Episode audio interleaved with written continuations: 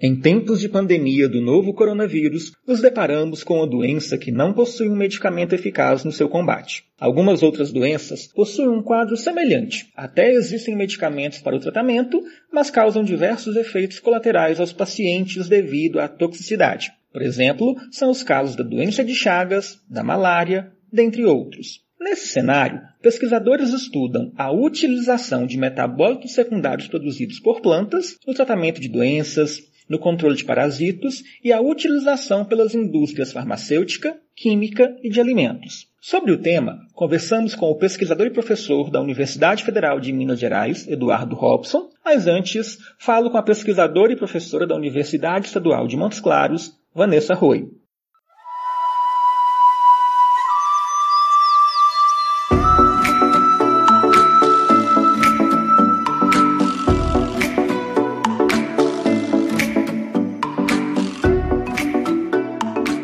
Vanessa, seja muito bem-vinda ao Herborizando. Obrigado por ter aceito o convite. E para a gente poder começar a nossa conversa, você poderia nos dar a definição para metabólitos secundários?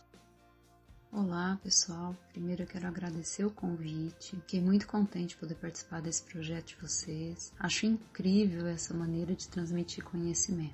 Bom, então vamos falar um pouco dos metabólitos secundários. Os metabólitos secundários, eles são produtos né, naturais e aparentemente não possuem relação com o crescimento ou desenvolvimento da planta.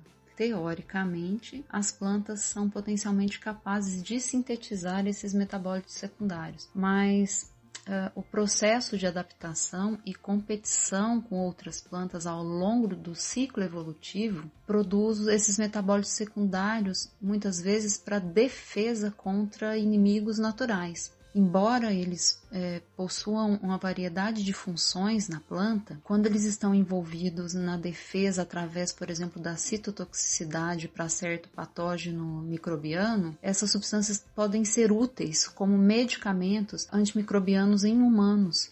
Claro que se não forem muito tóxicos, né? E assim como outras funções que eles têm nas plantas, como uma neuro toxina para insetos, por exemplo, nesse caso, esses metabólitos podem ser é, direcionados para estudos como antidepressivos, anestésicos, sedativos.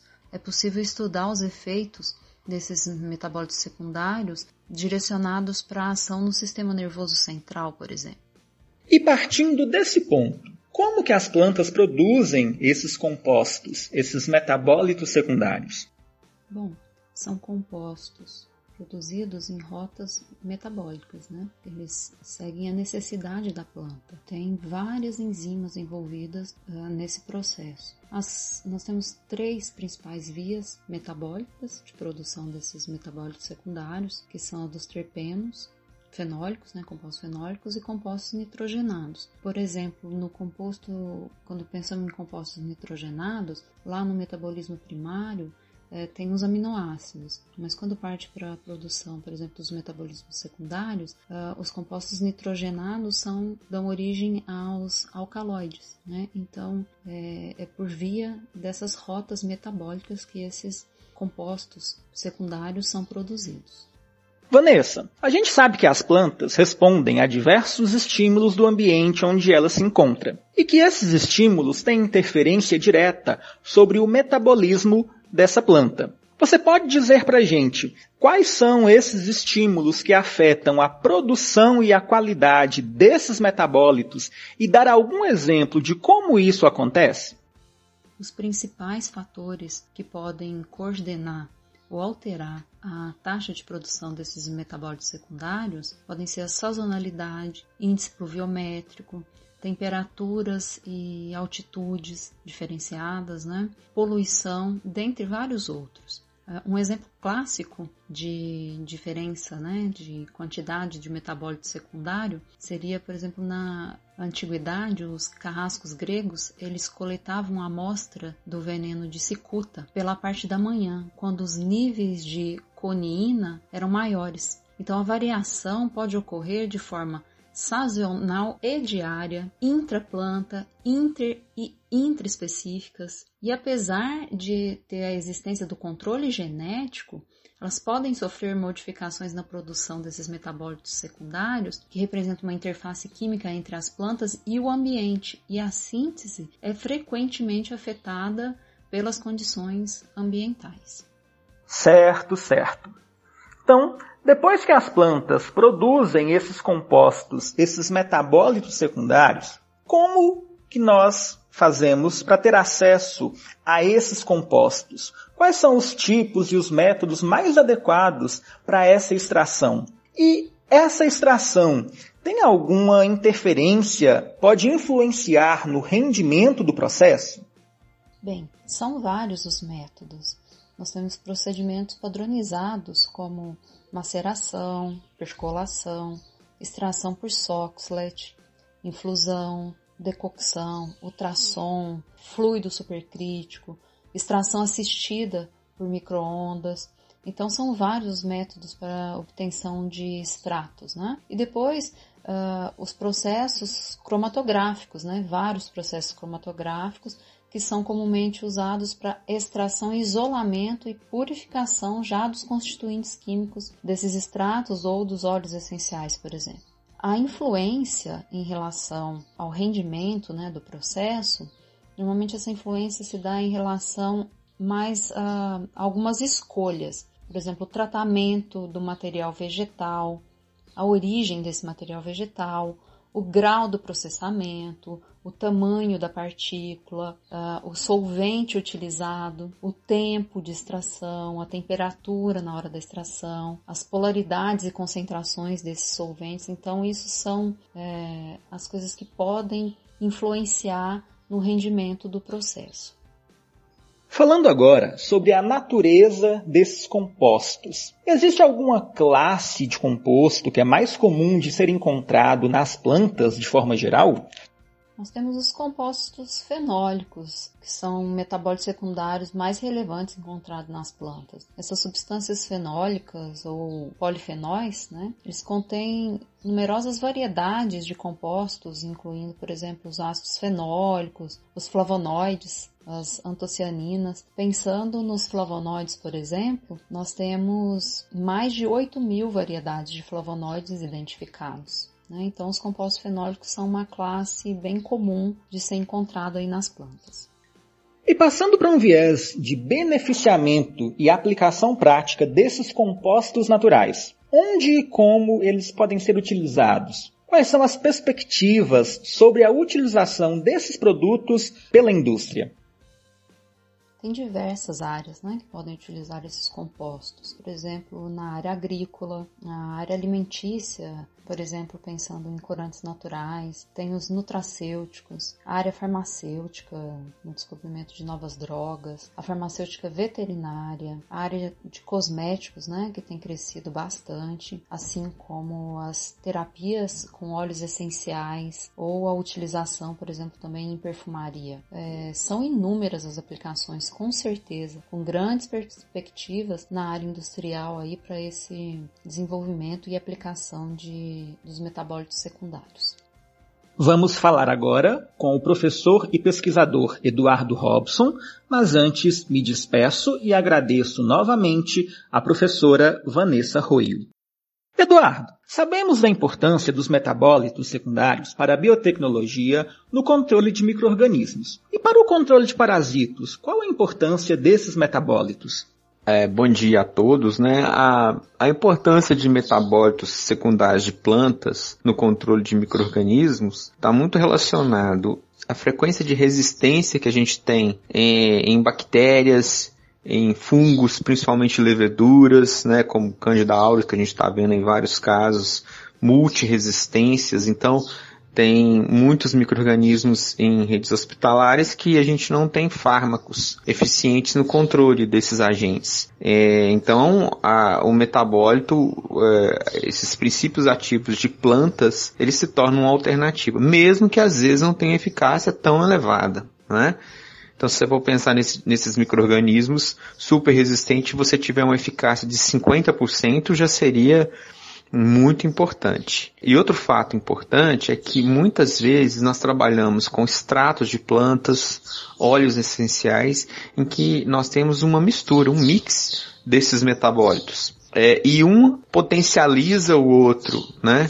E um, um fato importante que a gente te, tem visto às vezes é, é, que a gente pode estar avaliando mais na literatura científica, na, na pesquisa científica, às vezes o metabólito de planta favorecer já um princípio ativo existente, é, ajudando na sua penetração, melhorando a sua eficácia.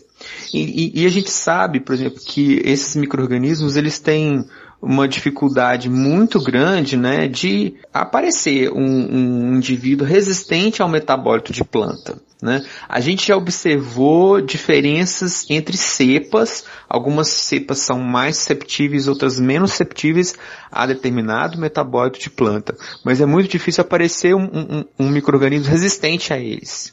Como são feitas as pesquisas com relação ao controle de eumintos e artrópodes, como por exemplo os carrapatos? Conta pra gente um pouco da sua experiência nessa área. Vou falar primeiro da parte de pesquisas relacionadas ao controle de nematódios, né? Nós temos trabalhado principalmente com o nematódio de ovino, que é um moncos contortos, que é extremamente patogênico, hematófago, né?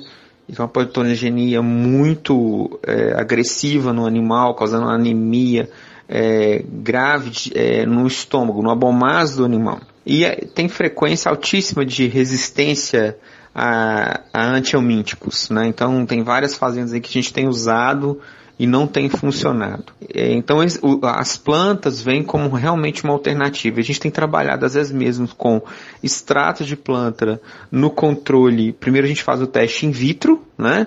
De é, redução da eclosão desses nematóides, redução da produção de larvas desses nematóides.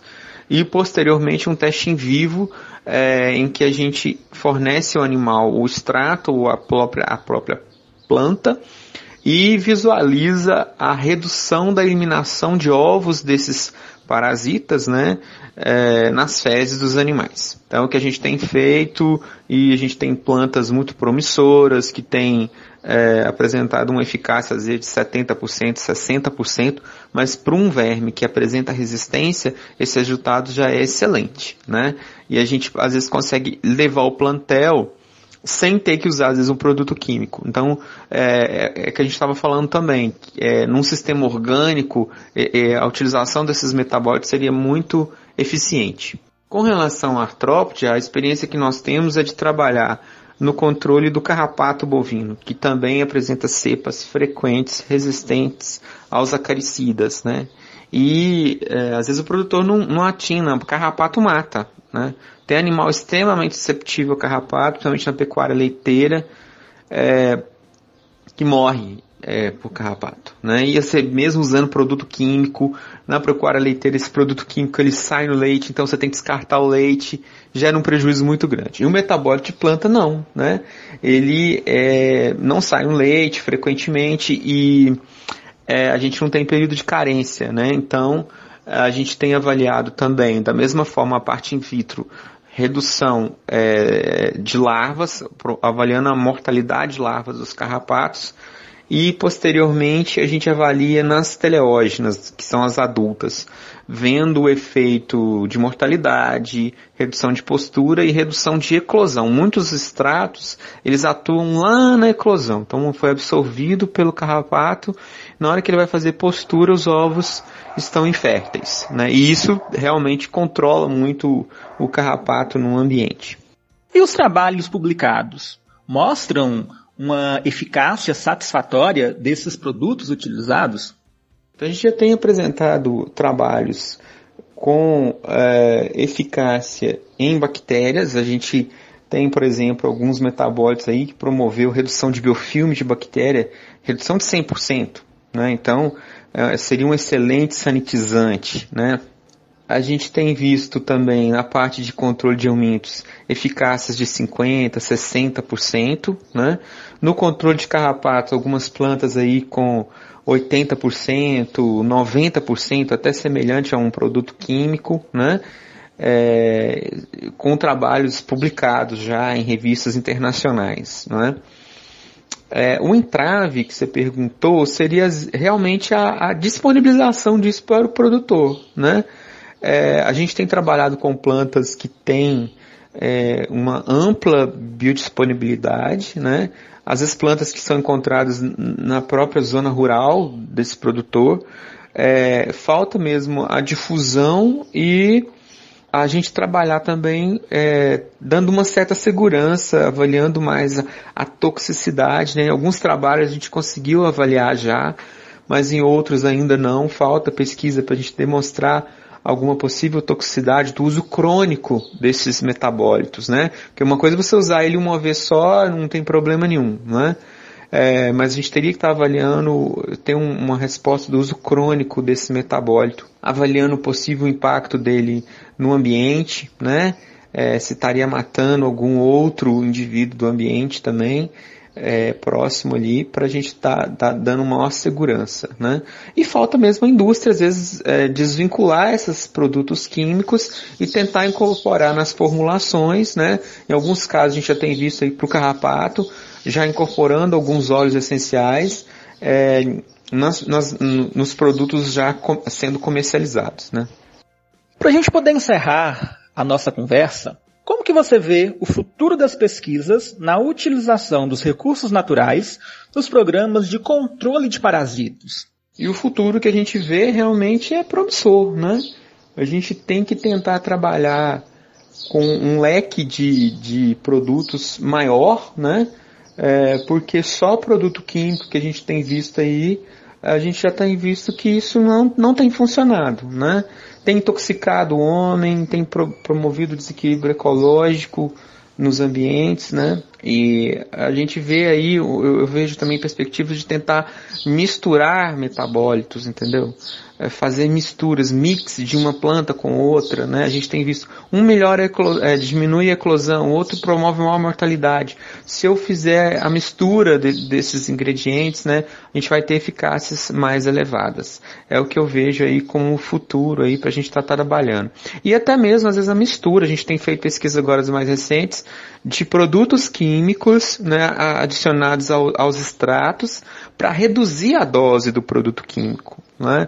É, a gente tem feito aí, já tem resultados aí mostrando é, redução de 10%, é, de, a, 10 da dose original. Né? É, então seria muito interessante para a gente estar tá trabalhando em populações resistentes de parasitos. Eduardo, muito obrigado pelas suas considerações, pelos seus esclarecimentos, por compartilhar conosco um pouco da sua experiência. Bom trabalho para você.